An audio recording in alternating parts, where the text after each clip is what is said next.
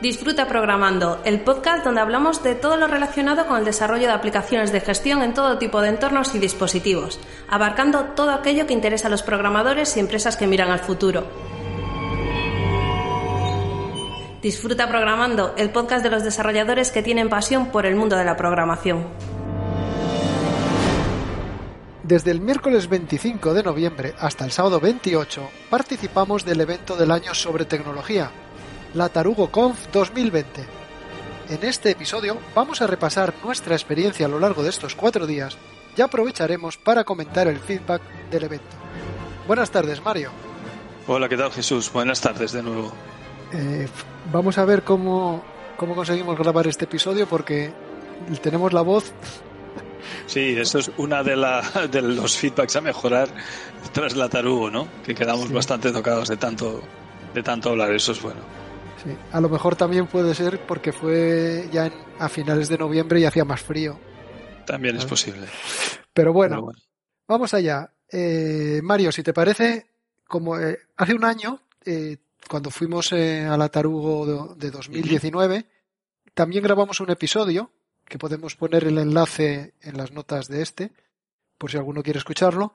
Si te parece, podríamos recordar un poquitín brevemente cómo fue nuestra, nuestra experiencia. Sí, el, el año pasado, que fue nuestra primera vez, fuimos como mecenas al evento que se realizó de forma presencial, donde hubo más de, bueno, hubo alrededor de 700 asistentes, era un, un hito que se había marcado la organización, David Bonilla y compañía, y la verdad es que lo, lo consiguieron con creces, ¿no? Nosotros nos sorprendimos muchísimo al llegar ahí a la nave y ver que eso estaba a petar, ¿no? Meter 700 personas, 700 profesionales en un evento tecnológico sin regalar nada, ¿vale? No, no es para nada fácil, ¿no? Y la verdad es que nos encantó y por eso este año dimos el paso de, de la simple colaboración como mecenas haya un compromiso un poco más firme como es el ser patrocinadores, que ahora explicaremos un poco nuestra visión del evento como patrocinadores. No nos vamos a meter ahí como, como asistentes, ¿vale? Porque poco hay, poco margen de mejora ahí como, como asistentes. Hay, hay que decir que, bueno, cuando decidimos ser patrocinadores en el 2020, el evento en principio iba a ser presencial. Porque una de, una de las cosas que más te gusta cuando vas a ese evento, pues es charlar con la gente, comerte el pulpito, la cerveza, todo eso que este año no pudo hacerse. Sin embargo, bueno, ya como veremos a lo largo del episodio, eh, lo, que, lo que el COVID está provocando mmm, puede ser algo que quede para, para largo plazo, no, no algo muy puntual. Correcto. Entonces, eh, vale, eh, entonces ya a principios de año nosotros habíamos decidido ser patrocinadores de, del evento pero claro, todos sabemos lo que pasó a partir de marzo. Uh -huh. y... Ahí, ahí da, hay que comentar también que David y, y, el equipo siempre estuvieron muy encima de nosotros, eh, con total franqueza, transparencia en las decisiones, todo lo que afectaba a las dudas de si se realizaría o no el evento, el movimiento entre fechas y tal, la verdad es que nos sentimos eh, muy informados desde el primer momento, ¿vale? Y de ahí que, bueno, que evidentemente estuviéramos de acuerdo en todas las decisiones que, tomó la, organización, ¿no? Y como tú decías, debido a la pandemia, pues el formato se transformó en formato online y ahí empezaban las primeras dudas. Nosotros como patrocinadores no las teníamos, pero sí que entiendo que, que los asistentes, eh, el que un evento de esta categoría, además si antes habías asistido, tuvieran dudas de que se consiguiera lo que conseguían el resto de, de eventos. Hombre, es cierto que a priori habría personas que si no era presencial eh, renunciasen a, a, la asistencia al evento, cosa que yo creo que a la larga no, no tengo esa sensación, pero sí también es cierto que al ser online el precio de las entradas bajó y hubo personas que por primera vez asistieron a la Tarugo este año al ser online por dos motivos, por, ya no solo por el precio, sino también por la posibilidad de asistir sin tener que desplazarse físicamente a Madrid, ¿no? Correcto. Hay que comentar también que para, para ello eh, David y compañía eligieron una plataforma que permitía tanto la interacción como retransmisión streaming del evento. Esa plataforma se denomina Brela.io. ¿no? Nosotros tuvimos la suerte de verla desde el principio porque fuimos beta testers. Conejillos de indias. Sí, pues fue el pase anterior, la parte anterior a beta tester, ¿no? Fuimos conejillos de India, nos lo solicitó David y accedimos gustosamente a probar el funcionamiento del portal de Brela como patrocinadores, ¿no? Como colgar la información, como habilitar un chatbot, etcétera, etcétera. Y la verdad que parecía ya a priori que, bueno, podía ofrecer buenos resultados, como si fue. Ah, eh, sí que es cierto que inicialmente el, tema del networking, que hablaremos después de él, eh, yo tenía bastantes dudas. Y de hecho fue una de las cosas que David trabajó mucho. Y bueno, David y su equipo. Siempre que hablamos de David parece que es David solo, no, es David y todo el equipo de, la Tarugo. Pero, Mario, yo tenía dudas porque yo mismo tardé en empezar a, digamos, a organizar mis propias meetings con, con gente de la Tarugo. Eh, había que rellenar, lo primero, tenías que rellenar bien tu perfil. Y bueno. Elegir los intereses, pero yo creo que fue más por el mero hecho de que quizá no estamos acostumbrados a, a esa invasión que, que, puede parecer el pedirle una cita a alguien, ¿no? Al menos a nosotros nos ha pasado la edad esta de ir pidiendo citas por ahí, ¿vale? Aunque sean técnicas. Entonces, como que nos costó lanzarnos, al menos a mí un poco, ¿no? Pero en cuanto vi que la gente, evidentemente, lo mismo que pudimos ver en el evento presencial del año anterior, no es algo que meramente va intrínseco en el evento, sino es que el perfil de la gente que ve ya es abierta de por sí, ya está dispuesta a compartir contigo. La verdad que de todas las charlas que solicitamos, la mayoría fueron, fueron aceptadas, de las que no tenían, evidentemente, motivos de, de agenda, pero me sorprendió muchísimo que una vez empezamos a romper el hielo, ¿no?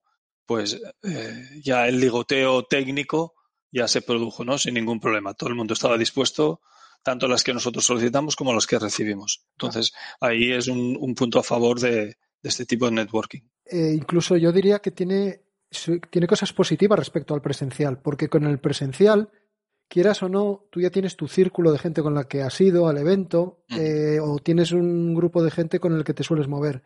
Entonces es más difícil que te abras a hablar con otras personas.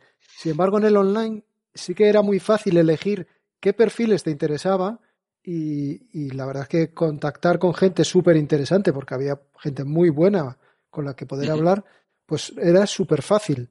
Y lo que tú dices, si no podían un día, podían otro. Y bueno, si no, no se pudo, no se pudo, pero no pasa nada. Sí, yo recuerdo, por ejemplo, el año pasado intentar hablar con gente que aunque te dijeron, sí, sí, ahora charlamos, lo típico, tenías tres delante, que estaban 20 minutos, tú tenías que guardar cola, se te escapaba otro que querías hablar, etcétera, etcétera. Entonces aquí yo creo que eh, a nivel de networking, yo creo que incluso mejor en cuanto a la cantidad que pudimos hacer que no hubiéramos podido hacer de forma presencial. Hubiéramos tenido que, elegir eh, muy, muy bien y y gestionar la agenda de una forma diferente. El hecho que sabías también que eran 20 minutos, que, podías tener varias en un día, etcétera. A mí me gustó. Otra cosa que este año, por ejemplo, cambió fue el tema de los talleres, que el año pasado en presencial sí que había en, Google, en el edificio de Google. Y bueno, se podían echar de menos, pero tampoco pasó nada por porque no los hubiese. Y a, cambio, digamos, eh, sí que hubo un, el evento del sábado, ¿no? De lo, de lo que era la Tarugov, donde hubo unas, unas open space, unas charlas, eh, digamos, eh, que salieron de, de los propios eh, asistentes al evento. Correcto. En cuanto al evento, antes de las charlas, yo creo que poco a comentar, más que nada porque queremos darle una visión desde el patrocinador. Como asistentes, de forma rápida, a mí me encantó. Yo creo, me sorprendió muchísimo la calidad del evento, la calidad de la imagen, de la retransmisión, lo difícil que tuvo que ser para los ponentes hablar sin nadie delante, a quien fijarle la mirada con las cámaras, algo que a lo que no estamos acostumbrados, pero para nada eche de menos el evento presencial. O sea, creo que fue un evento de altísima calidad, muy bien gestionado por todo el equipo, por todos los ponentes. Y desde la parte de patrocinador del evento, pues también muy bien. Vimos reflejada la marca, eh, David como presentador incidía en la colaboración de todos los patrocinadores, hubo muy buen rollo entre todos ellos y, yo creo que el evento eh, poco más que, que, cosas mejorar que luego comentaremos ya en el, en el feedback, ¿no? Pero para mí fue magnífico. Sí, además la marca no solo se mueve durante el evento, hay una serie de, acciones adicionales como son los correos que se suelen enviar, en redes sociales también. eh, el equipo de la Tarugo, pues bueno, normalmente siempre está eh, de alguna manera apoyando a todos los patrocinadores y mecenas que, que están dando soporte, porque como bueno, no, no, lo, no es algo que íbamos a comentar, pero bueno, él siempre lo dice, de hecho lo, luego lo, escribían. El coste, digamos, perdón, los ingresos por asistente eh, fueron de 52 euros y el coste de, de, por asistente fue de 92 o algo así, había una, como 40 euros de diferencia que solo se podían cubrir en base a los mecenas y a los patrocinadores. Eh, y, pero bueno, Mario, aparte de marca y de networking, bueno, pues siempre en estos eventos salen oportunidades. A unos son de laborales, eh, otros cubren también puestos que necesitan en sus empresas. Y en nuestro caso, pues aparte de, de, que mucha gente que a lo mejor no nos conocía nos empezó a conocer a partir de esta tarugo, pues también quieras o no de esas charlas informales, pues han salido contactos que quién sabe se pueden convertir en, en oportunidades de negocio. ¿Vale? Yo, yo, creo que el, el, evento a nivel de Belneo, de como patrocinador, nos ha sido rentable. ¿Vale? Uh -huh. Tanto con el impacto de marca, eh, durante, antes, pre-evento, durante el evento y post-evento, tanto en el evento presencial como en todo lo, la, el movimiento en redes sociales.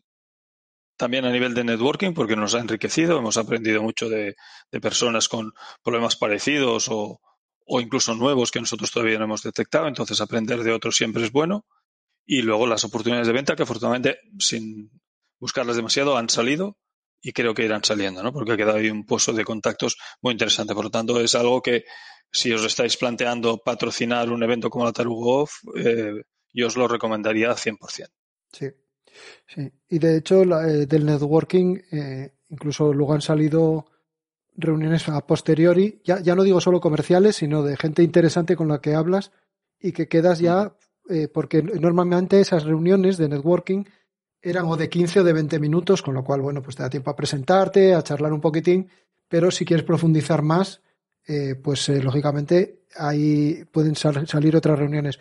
Y de hecho, yo conozco, he hablado con gente que las ha, así lo ha hecho. O sea, después, post evento, tiene reuniones planificadas. Pero bueno, Mario, si te parece, vamos a hacer un feedback en general de, de lo que tú dices, sin entrar en mucho detalle, pero un feedback del evento y en dos partes, como siempre, cosas que consideramos que se pueden mejorar y que David y el equipo, si quieren y escuchan este podcast, que la recojan. Y, uh -huh.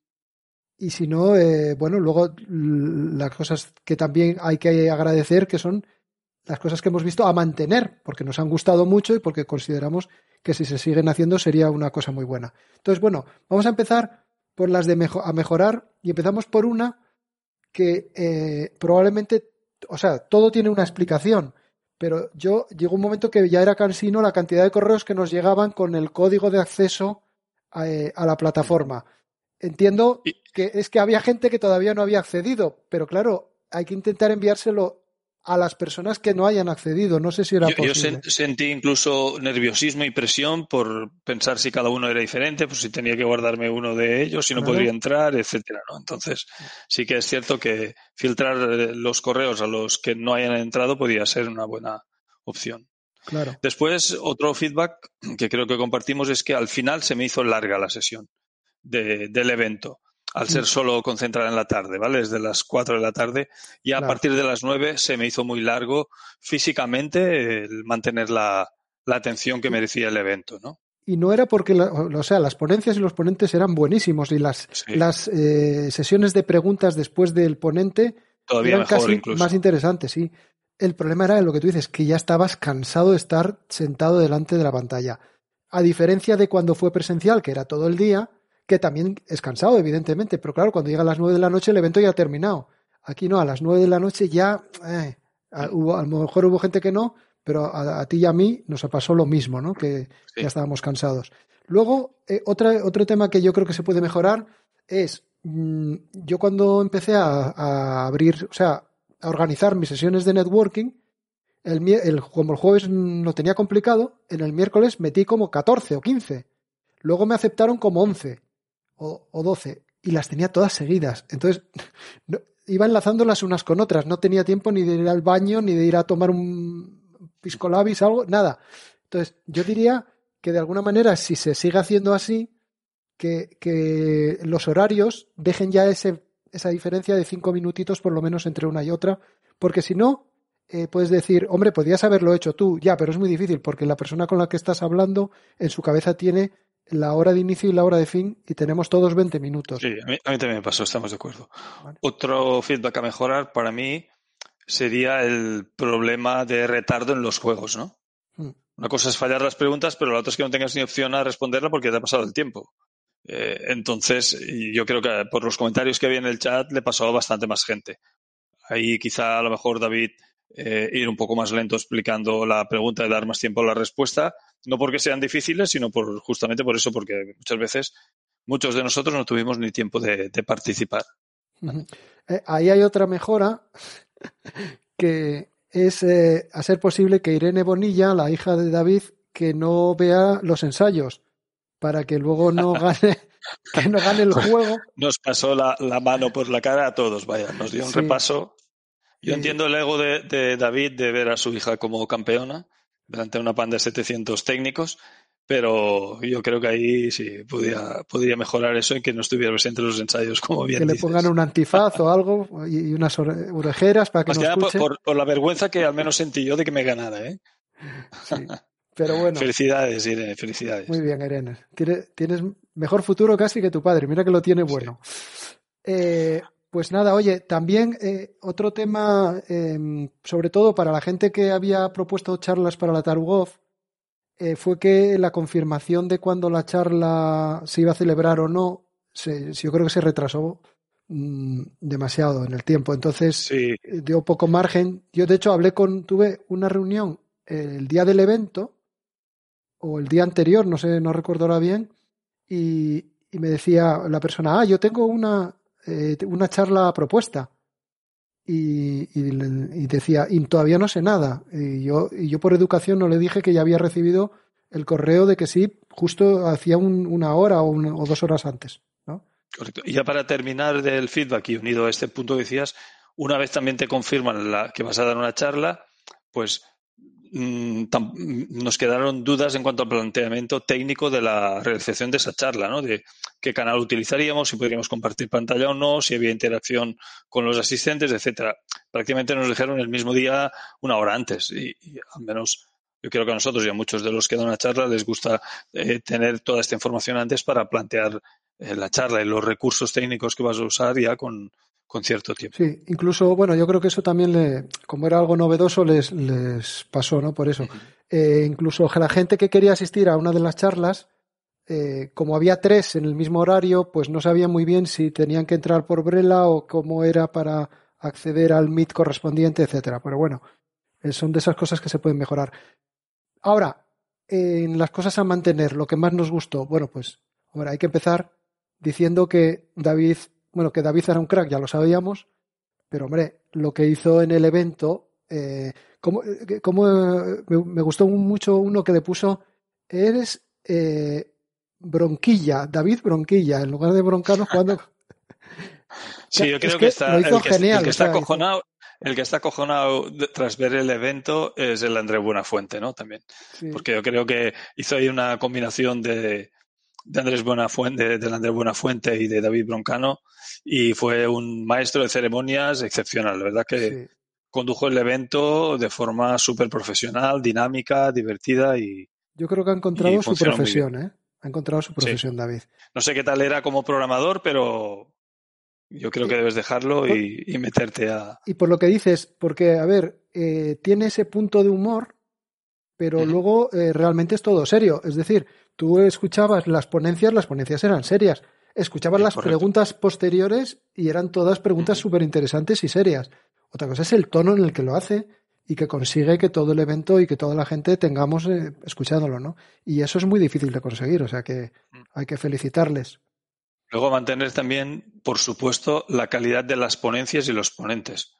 Fue fantástico y como tú comentabas, no solo la ponencia en sí, que todas me gustaron, sino después esos cinco minutitos mínimos de charla ponencia en el sofá con esas preguntas eh, todavía enriquecían más la calidad de la ponencia, ¿no? Aportaban muchísimo a, la ponencia en sí. Entonces, yo creo que eso debería de mantenerse, esa charla de cinco minutos. E incluso que las preguntas, ¿no? Que la gente pudiese hacer preguntas a través del chat, eh, con, la, con, la, dificultad que tenía pillar las preguntas porque el chat eh, echaba humo. El chat iba a toda leche. Ahí Molpe estuvo fino, aunque seguro que alguna se le pasó, ¿no? Seguro, estuvo seguro. muy bien. Pero trabajó muy bien. Y, eh, por supuesto, lo que fue espectacular fue la producción audiovisual. Bueno, ya con las imágenes de que nos iban poniendo del making of el día anterior y tal, ya dices tú, buf, vaya montaje que hay aquí. Pero la verdad es que era calidad televisión 100%, tanto audio como vídeo, el set, todo, vamos, luz, iluminación. Vale, o sea, o sea perfecto. Otro, otro el evento, puntazo. por decir, Mario, el, el mejor evento con diferencia del año que hayamos visto. Sí, no, sí. Vamos, muy por Y encima hemos, de vis- cualquier otro. hemos visto eventos internacionales online de a los que años anteriores habíamos asistido también de forma presencial y que por los mismos motivos han, han emitido de forma online y no se parecen en nada. Compañías con mucho más poder adquisitivo y, y con muchos más clientes que han hecho eventos online y no se han parecido para nada a este. O sea que ahí felicidades a todo el equipo. Un puntazo también la banda en directo. Eso hay que mantenerlo sí o sí. Daba un dinamismo y, y una calidad aportaba a todo el evento en sí brutal. Entonces yo creo que hay que mantenerlo. Sí. Eh, De hecho, bueno, es otro de, la, de los temas, ¿no? El, el seis horas en directo, aparte, bueno, dijimos que fue cansado seis horas, pero que hubiese sido partido en tres y tres, seis horas de directo hay que hacerlas. Sí, sí. Hay que hacerlas en- a nivel de, de online en televisión. Telita, eso. O sea que eso tiene un mérito brutal. Y luego, Mario, otra de las cosas que creemos que deberían de, de haber de- llegado para mantenerse son las sesiones de networking, porque creemos que es eh, algo diferencial en el evento. Ya el evento en sí es espectacular, pero el networking es un valor añadido que no se puede, no se debería de perder en ningún caso. Correcto.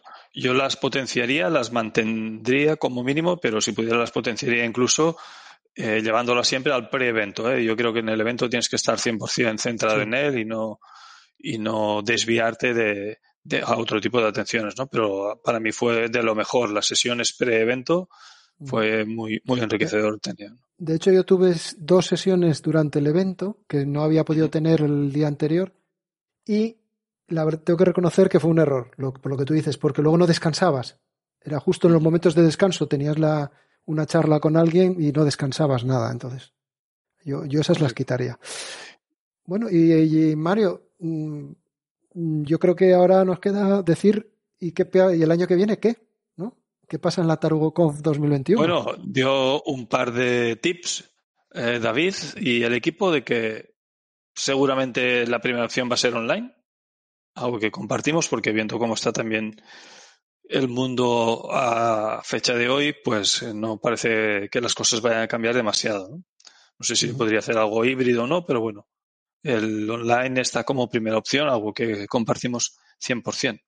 Sí, yo creo que lo que vino a insinuar es que si había posibilidad lo haría híbrido. Yo creo que yo quiero recordar que comentó llevar 300 personas físicamente a- al lugar donde se celebra el evento, que sería, no sé si sería la máquina u otro sitio. Eh, la nave, perdón, no la máquina, la nave. Y, y que luego, eh, yo creo que el Online First, independientemente de eso, yo creo que David le ha gustado en el sentido de que aunque pudiesen ir las 700 personas físicamente al evento, a lo mejor sí quiere seguir retransmitiéndolo online, no lo sé. Yo tengo esa duda de, de si ha sido también. Bueno, a ver si nos lo aclara. Y, bueno, y visto eso, también hablaba ya de algo eh, todavía mucho más eh, fuerte, ¿no? Que aquí, el día de la Tarugoff eh, hablé unos minutos con Bea y con, y con Geray y me decían, por favor, quítale esa idea de la cabeza, David, quítale esa idea de la cabeza. No le digáis que os gusta, que era la Tarugo Pass, estilo a la Xbox Game Pass, ¿no? Lo de los eh, suscripción a juegos, pues aquí era suscripción a eventos Tarugo, que todos los meses o cada dos meses o cada tres meses haya un evento. Y entonces tú pagas una suscripción, por así decirlo, mensual y tienes derecho a asistir a, a esos eventos. Bueno, no sé, ahí, ya es... eh, Como asistente me parece interesante, como organizador sería un coñazo porque vi- viendo el trabajo y nosotros hemos organizado eventos para menos gente, pero también muy complejos y la verdad que terminas hecho polvo, que es como deben estar ahora todo el equipo, ¿no? Y como resumen también, si se hace la Tarugo Conf 2021, pues evidentemente nosotros seguiremos siendo patrocinadores. claro. Nos lo pasamos muy bien durante la preparación con todo el equipo, nos lo pasamos muy bien durante el evento y nos ha sido rentable tal como os comentábamos. Por lo tanto, ya os avanzamos que podéis seguir contando con nosotros para el año que viene, si no pasa nada raro como esto, como pasó ahora, ¿no? que nadie se imaginaba el cambio. Pero bueno, el resumen para mí es, es, este viéndolo desde la versión, desde la visión, perdón, de un patrocinador, un evento rentable, de altísima calidad y enfocado a nicho, enfocado a, a gente profesional. Y solo nos queda terminar mm, felicitando pues a, a David, a Candela, a, a Bea, a Geray, a Molpe, a todo el equipo de la Tarugo y a todos los ponentes, evidentemente, y a todos los que hicieron charlas y a todos los asistentes, porque la verdad es que el evento al final es algo que se hace entre todos. Unos lo organizan y son los que tienen el gran trabajo, pero al final sí, correcto. Esa cultura, ah, yo creo que el, clima que se crea en el evento es cierto que lo, organiza la organización, pero luego también es que la gente, eh, cuando vamos a ese evento, vamos con esa actitud, ¿no? Y eso se, agradece mucho. Es lo que decía, yo creo que han creado una comunidad de gente que le apetece compartir conocimiento, eh, tanto emitirlo, los que sean ponentes en este caso, como recibirlo, los que estamos escuchando, y luego en las sesiones de, de networking, igual la gente que va la tarugo, los tarugos, eh, tenemos, porque nos tenemos que incluir ya, las ganas de compartir, ganas de aprender y creo que eso, eh, se, se, transmite en todo el evento. ¿no? O sea que felicidades a todos, organizadores y asistentes, y esperamos vernos en la Tarugo 2021. Eso es, enhorabuena y hasta 2021. Muy bien. Hasta luego. Pues nada, hasta, hasta pronto, chao.